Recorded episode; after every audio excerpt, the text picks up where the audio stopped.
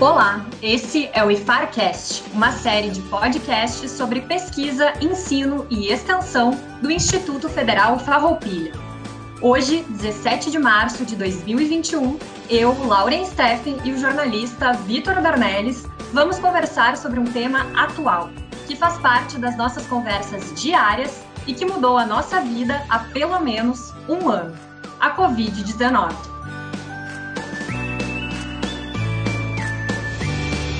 Boa tarde, Vitor. Boa tarde, Lauren. É, o primeiro relato da doença foi no dia 1 de dezembro de 2019, na província de Wuhan, na China. No dia 26 de fevereiro de 2020, foi confirmado o primeiro caso de infecção por coronavírus no Brasil. A doença se espalhou rapidamente em todo o mundo, transformando nossa rotina e levando à adoção de medidas emergenciais, como o uso de máscaras e o distanciamento social. Os testes para detecção do coronavírus ainda são limitados e inacessíveis para a maioria da população, dificultando o diagnóstico e o controle da doença. Com um número crescente de internações e de mortes nesses meses de pandemia, pesquisadores do mundo inteiro somaram esforços para desenvolver uma vacina de forma rápida e segura. Diversas pesquisas vêm sendo realizadas em instituições públicas de ensino do país procurando auxiliar na busca por formas mais acessíveis e eficientes de detecção e de controle da doença. A professora de Química, Franciele Wolfert, do IFAR Campus São Borja, se junta a esse time de pesquisadores. Desde agosto de 2020, a professora, junto com três bolsistas, trabalha no desenvolvimento de um biosensor para a detecção de, da Covid-19, uma forma de tornar essa identificação mais simples, rápida e barata.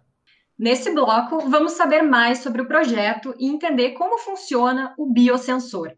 Para começar, eu gostaria de dar as boas-vindas à professora Franciele e às bolsistas do projeto. Professora, para a gente começar a conversa, eu gostaria de saber qual é o objetivo principal da pesquisa. Boa tarde, Lauren. Boa tarde, Vitor. Tudo bem? Então, o objetivo é principal do nosso trabalho é desenvolver um, um biosensor eletroquímico para detecção da COVID, né? Ou seja, é um novo método alternativo para detecção rápida e confiável da doença, né? Para isso, nós utilizamos uma combinação de materiais, é, que é o polímero condutor, nanopartículas de ouro e um material biológico, que juntos eles vão ter a capacidade de detectar anticorpos produzidos quando a pessoa está acometida pela Covid-19 de uma maneira é, simples, rápida, confiável e de custo relativamente baixo. É, boa tarde, professora Franciele.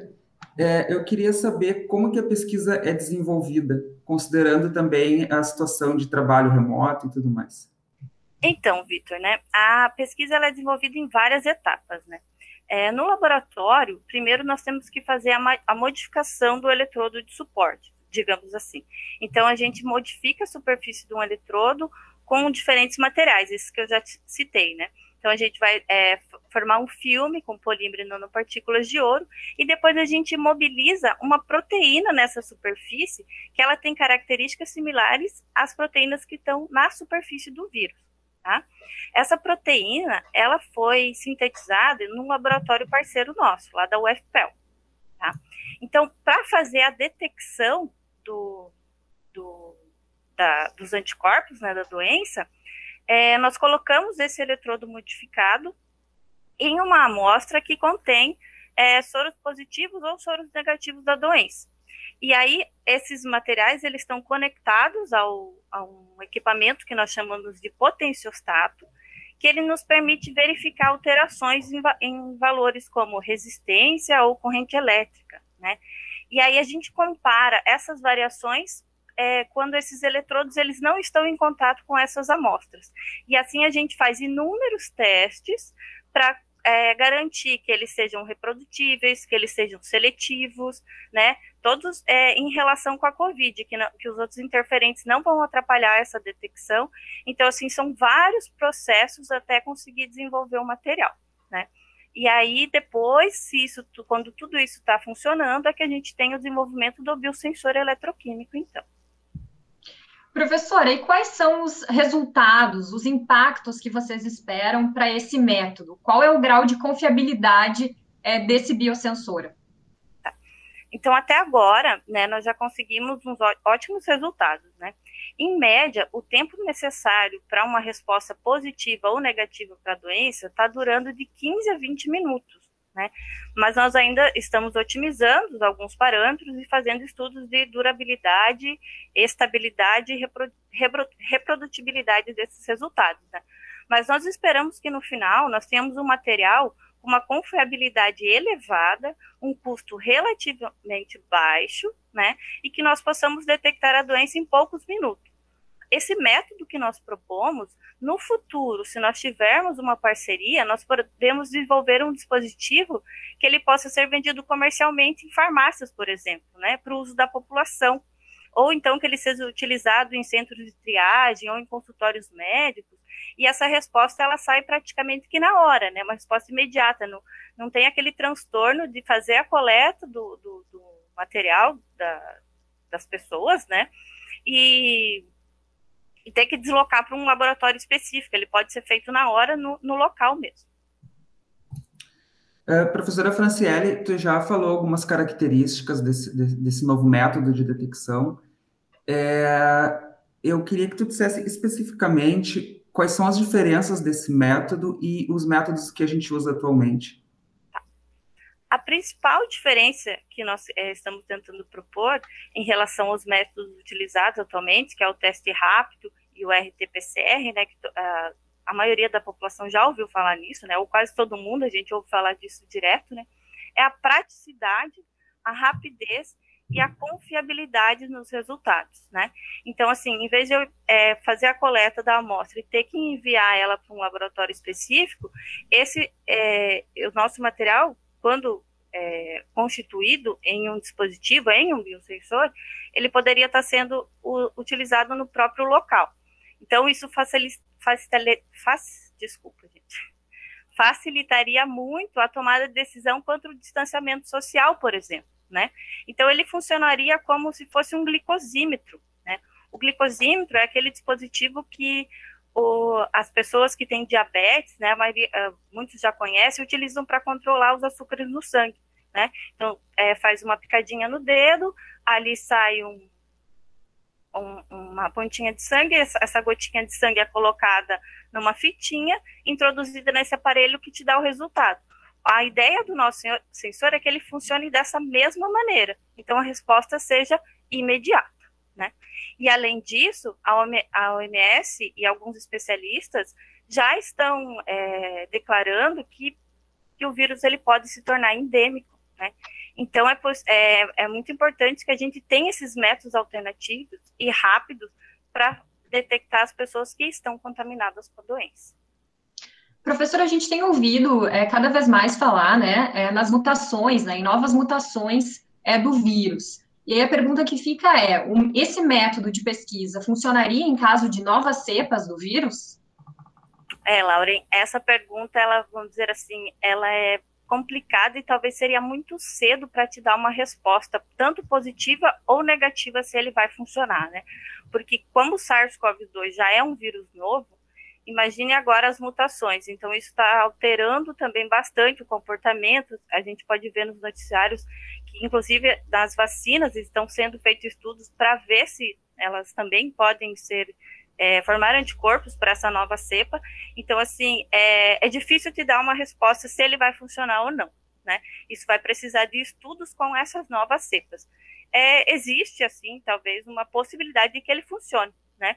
Porque a gente simulou a, a superfície de uma proteína da superfície do vírus SARS-CoV-2. Se não ocorreu muita alteração, é provável que talvez ele funcione.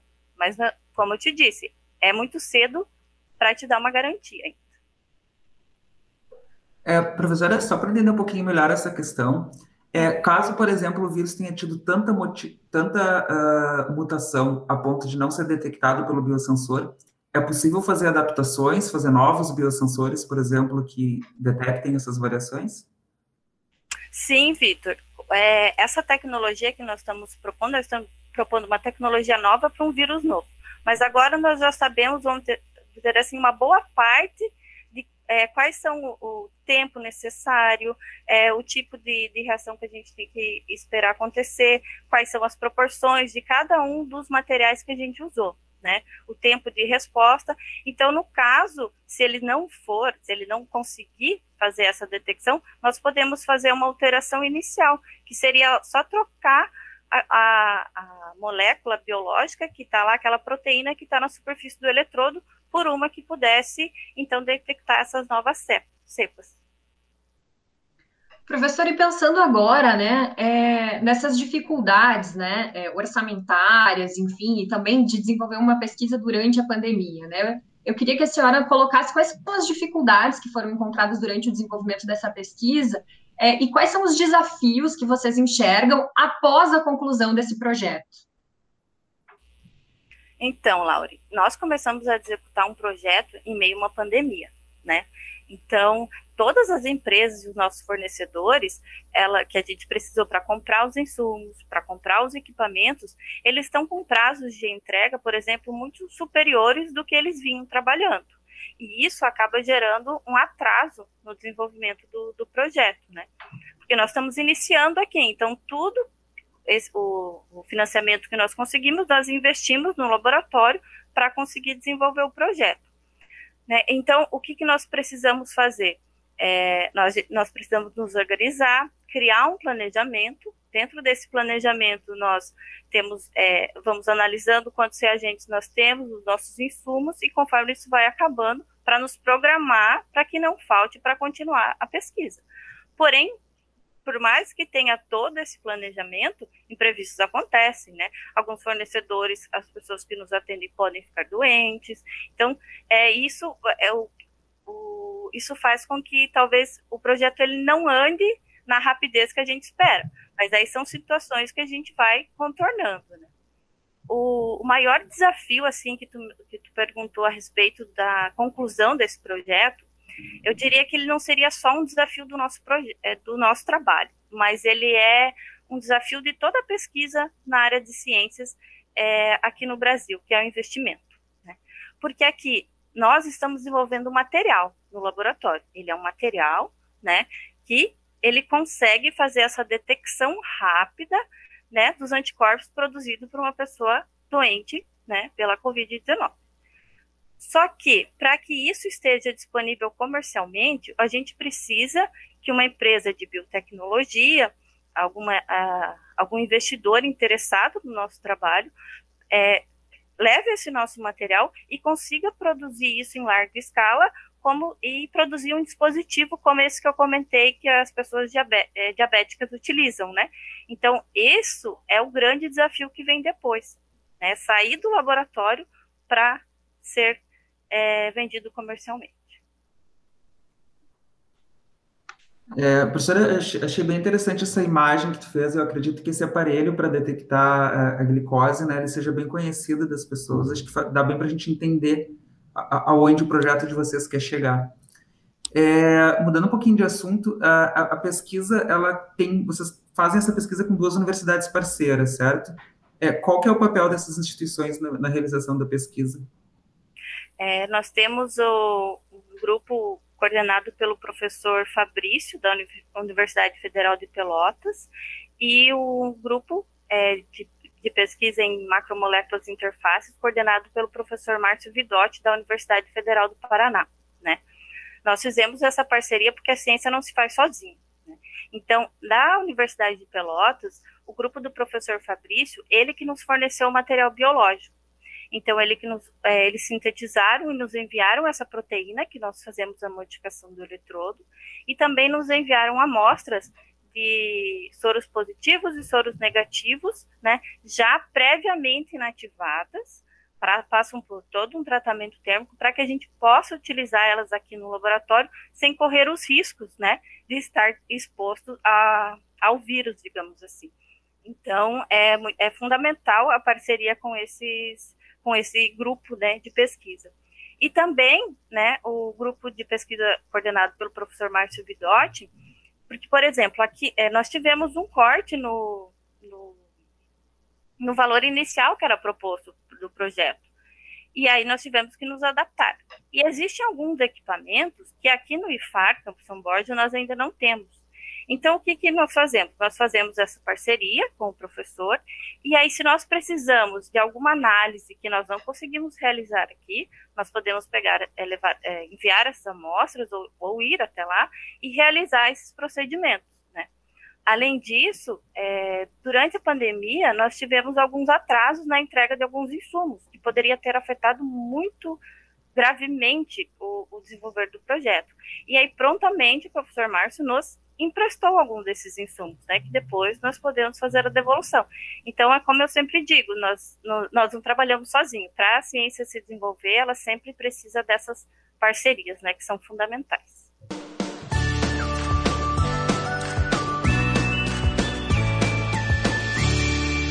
Nesse segundo bloco, nós vamos conversar com as bolsistas que colaboram com a pesquisa. O projeto conta com três bolsistas de diferentes níveis, a Ana Luísa Lorenzen Lima, de pós-doutorado, a Ariane de Moraes dos Santos, da graduação, e a Luane Pou dos Santos, do ensino médio integrado. Meninas, eu gostaria de saber qual é a participação de vocês na pesquisa, qual é a rotina de vocês? Oi, boa tarde, Lauren, boa tarde, Vitor. Aqui é a Ana Luísa falando. Sou aluna, então, de pós-doutorado da professora Franciele. É, basicamente, eu fico no laboratório, então, né, todos os dias, fazendo a maioria ali dos experimentos e conversando com a professora sempre que necessário. As meninas, elas vão falar um pouquinho depois, a carga horária delas é um pouquinho menor, até mesmo porque elas precisam conciliar, né, com, com a graduação e com o ensino técnico. Então, e também por causa da pandemia, elas alternam os dias de ida ao laboratório. Então, basicamente, eu fico ali todos os dias, efetuando os experimentos e o tratamento de dados, e conforme a escala que a gente fez entre as meninas, né, para não gerar aglomeração, elas vão no laboratório, é, aí nessa parte, né, eu ensino a parte básica do laboratório para ela, e elas também me acompanham nos experimentos. Luane, é, tu que é do ensino médio, é, a, gente, a gente sabe assim, que, que, o ensino médio é uma das grandes características do Instituto, né, em, em, relação às universidades, por exemplo, que a gente tem muita força, e é muito interessante a gente pensar, às vezes até pensando em exemplo próprio de como foi o nosso ensino médio em uma escola normal, a, gente, a distância que a gente tinha para a ciência. Então, a gente queria saber como é que é para ti, que é uma aluna do ensino médio, qual que é a importância de fazer iniciação científica já nessa etapa da tua formação? Olá, boa tarde. Bom, eu acho assim que uh, eu, tive, eu tive um contato prévio com o laboratório, porque o Instituto tem uma infraestrutura muito boa da área de laboratorial e com a integração em química. Porém, ter uma iniciação científica me auxiliou muito, pois eu tive maior contato com toda a área de pesquisa, que era algo que era muito distante. Eu imaginava que em algumas outras instituições tinha um projeto de pesquisa, porém eu achava que mesmo sendo aluno do instituto, era um pouco afastada da minha realidade. Então, em agosto, quando eu recebi o convite, foi uma experiência muito incrível para mim, porque era sempre era um sonho para mim poder trabalhar em algo como pesquisa. E entrar assim no ensino médio é uma grande oportunidade. Professora, nós vimos que as bolsistas elas são de áreas bem diferentes, né? Da química, da física, da informática. É, eu queria saber qual a importância dessa interdisciplinaridade para o desenvolvimento do biosensor. É, Lauren, é, aqui no, no IFAR Campus São Borges nós não temos o curso de Química, né? Nós temos curso de licenciatura em Física. Mas se você for ver tudo que eu já fui falando, é, eu falei de biologia, eu falei de química, eu falei de resistência, né? Então, é, o, o projeto ele é muito interdisciplinar, porque eu tenho que entender um pouco da química, né, um pouco, não bastante, das reações químicas que acontecem, mas eu preciso ter um conhecimento lá da física, como é que é, por que que um, na resposta, por exemplo, por que que o material ele é mais resistente, por que que ele é menos resistente, e principalmente, que é o foco dele, é a área da biologia, né, se nós formos ver, a gente está desenvolvendo um biosensor, como o nome diz, né? Biosensor, o bio vem porque tem uma molécula biológica. Então, essa interdisciplinaridade do tema faz com que ele seja muito enriquecedor para a formação das meninas, né? Porque elas precisam é, pegar todo aquele conhecimento que elas têm em caixinhas, que a gente vai aprendendo em caixinhas muitas vezes, né? A gente luta para que isso acabe, e aí elas têm que colocar todo esse conhecimento para entender, interpretar e desenvolver o projeto que nós estamos realizando. É, a Ariane, que é, é da aluna da graduação, né, que também está nesse começo, dá para se dizer assim, um pouco mais avançado que ensino médio, mas ainda é o começo, se falando de pesquisa. Eu queria saber de ti como que é, como que está sendo participar dessa pesquisa, qual o significado disso para ti, se isso te, te faz pensar em continuar o curso, na, na mesma, continuar fazendo cursos na mesma área, ou como que tu imagina a tua carreira a partir disso? Queria que tu falasse um pouquinho sobre isso. Então, boa tarde, Vitor. Então, para mim foi um grande acesso, né? Porque eu tive acesso a estudos diferentes, porque a minha área foi da física, e quando veio a química, que eu tive essa oportunidade de participar desse projeto, eu tive outro olhar, um olhar mais diferenciado e determinado naquele tema, né? E para minha carreira, isso aí vai ser muito importante. E também eu continuo, eu, eu quero, né? Eu quero que, que eu continue, eu, desculpa, eu, tô, desejo, eu desejo sim continuar na vida acadêmica como pesquisadora, porque depois quando a gente vê no final os resultados, nossa, é muito vantajoso a gente ver que a nossa pesquisa deu certo. E também... Pode, Pode falar, continuar. Ah, tá. E também ele mudou minha visão, né? Porque como a Fran falou, a gente às vezes é em caixinhas, né? Ou a gente tá fazendo física, vamos aprender em física. Mas aí veio esse projeto e aí mudou totalmente a minha mente. Foi um desafio enorme para mim, tanto na, como no futuro profissional, né? na vida acadêmica. E vai valer muito para o meu currículo também, né? E Ana Luísa, para ti que tinha acabado de concluir o doutorado, né, em um ano bastante desafiador, né, de pandemia, eu queria saber o que, que significou essa oportunidade de poder receber uma bolsa de pós-doutorado. Nossa, para mim foi uma oportunidade incrível, assim, porque eu terminei o meu doutorado em maio então, foi ali no início de pandemia ainda, a gente não sabia direito como seria essa situação e nem quanto tempo duraria, né? Até hoje a gente não sabe, são dúvidas que se mantêm mesmo após um ano. E trabalhar ali foi totalmente diferente do que eu já vinha fazendo, mesmo estando alguns anos no laboratório. Porque eu, lá, eu, fiz, eu concluí meu doutorado em Curitiba, na Universidade Federal do Paraná, e lá o laboratório já era montado, já era um, um grupo de pesquisa que vem de alguns anos. E quando eu cheguei aqui em São Borja para trabalhar com a professora Franciele, a gente já se conhecia lá da nossa pós-graduação em Curitiba, é, era tudo novo, né? A gente tinha um laboratório de ensino que não era adaptado para pesquisa, e nós tínhamos poucas coisas, e como a professora falou, teve vários atrasos, né? Então as coisas ainda estavam chegando e nosso tempo já estava correndo. Então nós tivemos que ter ali uma gestão de tempo de, de prioridades para conseguir reorganizar o laboratório do jeito que nós precisávamos, é, e vendo que a gente conseguia adiantar das etapas da pesquisa que a professora citou lá, né, que são várias etapas, o que a gente poderia fazer desde o início, o que, que a gente podia fazer com que a gente, com né, uns insumos que já tinham chegado, tivemos que modificar algumas etapas. Então, apesar de no doutorado a gente já tem mais autonomia como pesquisadora, aqui vim fazer o pós-doc é, num grupo de pesquisa novo, num laboratório novo, é, como até a Ariane falou, né, abriu a minha cabeça, assim, porque a gente, é total responsabilidade nossa. No doutorado, a gente tem o professor orientador, e até mesmo por ele ser um pesquisador com mais anos de trabalho, né, ele já tem uma experiência profissional que eu ainda não tenho, e que a professora Fran também está se desenvolvendo agora. Então, acho que tanto para mim como para a professora também, foi uma oportunidade bem diferente do que a gente estava acostumado, mesmo que a gente já vinha trabalhando com pesquisa e desenvolvimento de projeto há alguns anos. Então, chegar ali, ter um, um, um projeto né, para desenvolver em relativo pouco tempo, um projeto novo, foi bem desafiador assim, para a gente na questão de organização. As meninas também era uma responsabilidade nossa, porque como elas vinham de outras áreas, é, elas não eram da química, como a gente estava acostumado lá a trabalhar com alunos da química. Então, a gente precisava fazer o projeto, ao mesmo tempo inserir elas no projeto, mesmo sabendo que elas não tinham uma base tão forte em química. Então, a gente tinha que ensinar o que elas precisavam de química para aquele dia, por exemplo, ou dali em diante, né, do projeto, e fazer tudo isso ao mesmo tempo. Desenvolver o projeto, e né, analisando os resultados e inserindo as meninas dentro do projeto. Então, além da parte da pesquisa em si, a parte ali de, de, de atenção com as meninas foi bem interessante, assim, acho que foi uma, foi uma experiência muito legal. Pois é, a gente vê, né, com a, com a fala da Ana Luísa, que é uma pesquisa muito importante, acontecendo num momento muito importante, sobre um tema muito atual, e que ao mesmo tempo tem, tem uma, uma questão de aprendizado acontecendo, né? não é só o, o produto que está sendo desenvolvido. É, é, muito interessante ouvir vocês. Parabéns pela, pelo trabalho de vocês. Ah, obrigada. É realmente um, a gente fala, né, um projeto de pesquisa, mas é pesquisa e aprendizagem, né?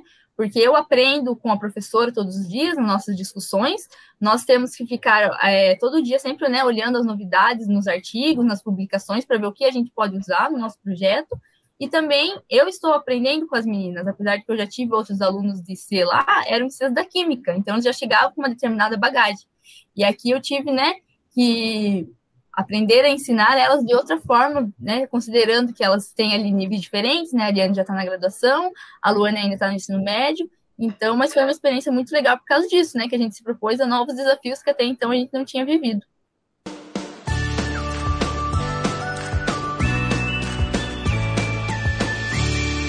Nesse terceiro bloco, nós vamos falar um pouco sobre as dificuldades e os desafios encontrados durante o desenvolvimento da pesquisa.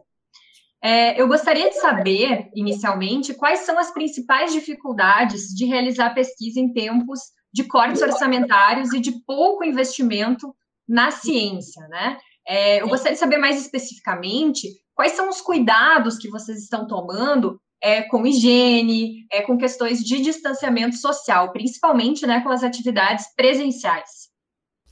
Então, Lauri, é, se a gente for falar de investimento na pesquisa no Brasil nos últimos anos, é triste, né? É muito triste, porque, embora a ciência no Brasil nos últimos tempos ela avançou muito, os cortes dos últimos anos, eles têm sido, assim, catastróficos. É um grande obstáculo para o pesquisador conseguir desenvolver a sua pesquisa no Brasil, atualmente, né? E nós temos profissionais extremamente qualificados no Brasil, né? É, e que estão dia a dia lutando, né, para conseguir manter o um mínimo, pelo menos, no laboratório, para conseguir desenvolver um projeto. E eu só vou comentar um pouquinho aqui, como a Ana comentou, é, falou, eu estou recentemente no Instituto, então formando ainda o grupo de pesquisa. Então, esse investimento que ele veio pela FAPERT, que nesse momento ele foi assim, é essencial, né, para que a gente começasse a desenvolver os trabalhos. A respeito da, de realizar uma pesquisa, um projeto de pesquisa, que ele é prático, né? Ele tem que ser é, no laboratório, executado todos os dias, durante uma pandemia, ele é um grande desafio, né? Então, o que, o que nós fizemos? Primeiramente, nós fizemos uma reunião com o Comitê Institucional Emergencial aqui do IFAR Campus São Borja, né? Nós apresentamos o nosso projeto para eles, ouvimos quais deveriam ser os protocolos de segurança que nós deveríamos seguir é, em termos de limpeza da estrutura física, e aí contamos com a compreensão, então, do Instituto de, de entender a importância desse trabalho que nós iríamos realizar. Então, como que nós nos organizamos? Nós fizemos escalas, né? Nós somos em quatro. Então, é, nós fizemos escalas para que nunca tivessem mais de três pessoas dentro do, do laboratório, ou seja, naquele espaço físico né? E a gente faz uso de todos os é, equipamentos de proteção individual, luvas, máscaras, jaleco, as face shields, né? E além do que tem os protocolos de limpeza que foi é, organizado pelo Comitê Institucional Emergencial. Então a gente tem conta com essa a, com a limpeza diária e em horários específicos para que a gente evite ao máximo o contato. E está dando bem está indo bem, vamos dizer assim. Nós estamos conseguindo desenvolver o projeto em segurança e prezando pela vida, né, que é o mais importante nesse momento. Uh, professora Franciele, uh, em algum momento a, a, senhora já falou que vocês recebem essas amostras desativadas, né? É, quer dizer que vocês não tiveram contato com esses, com, a, com, o, com o vírus ativo, dá para se dizer. É, a gente queria saber quais são os desafios de trabalhar com essas amostras que ainda podem ter comportamento des desconhecido. É como que vocês lidam com imprevisibilidade, com os riscos? Então, Vitor, é, antes de nós iniciarmos a, a, o trabalho aqui, nós fizemos uma reunião com o professor Fabrício, que nos é, explicou como ele iria nos mandar essas amostras, né, quais seriam os riscos que elas tinham, quais seriam os cuidados que nós teríamos que tomar. Essa pergunta que tu fez não é só você que me fez, é a mesma dúvida que eu tinha, que a Ana Luísa tinha, que a Ariane e a Luane também tiveram no início, né? E nós vamos estar expostos ao vírus? Não, nós não estamos expostos ao vírus, né? Porque, assim, o, existe um protocolo, né? Essa lá da parte da biologia, que eles fazem uma inativação térmica, eu, salvo engano, né? Porque eu não sou dessa parte também. E aí eles nos mandam essas amostras, esses soros positivos e os soros negativos já inativados mas nós temos que trabalhar com toda essa proteção que eu falei: luvas, máscara, óculos de proteção ou a face shield, então jaleco, porque só que o material já vem para nós com o nível de biossegurança nível 1, né? E o nível 1 é o que nós temos aqui no laboratório. Então a gente pode trabalhar sem medo, mas mantendo todos os cuidados.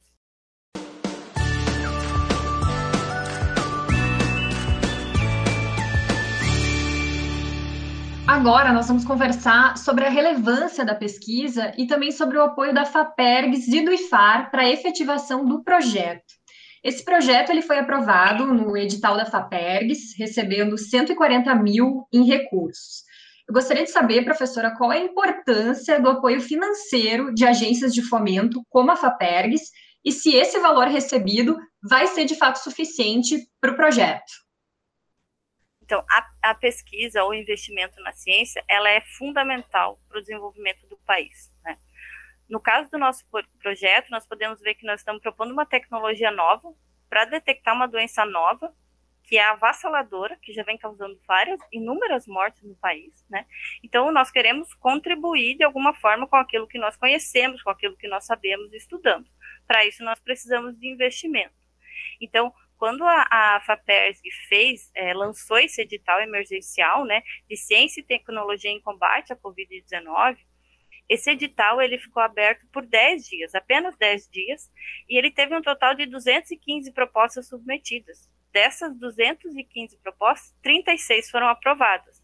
Porém, eram todas propostas interessantes. Então, nós fizemos uma reunião inicial com com a, a FAPERG, para ver a possibilidade, porque nós tínhamos um, um orçamento original que nós pensamos que íamos é, precisar, né, para desenvolver todo o projeto. Ele foi cortado e veio nesse valor de 140 mil, que inclusive inclui o pagamento de, de bolsas, né.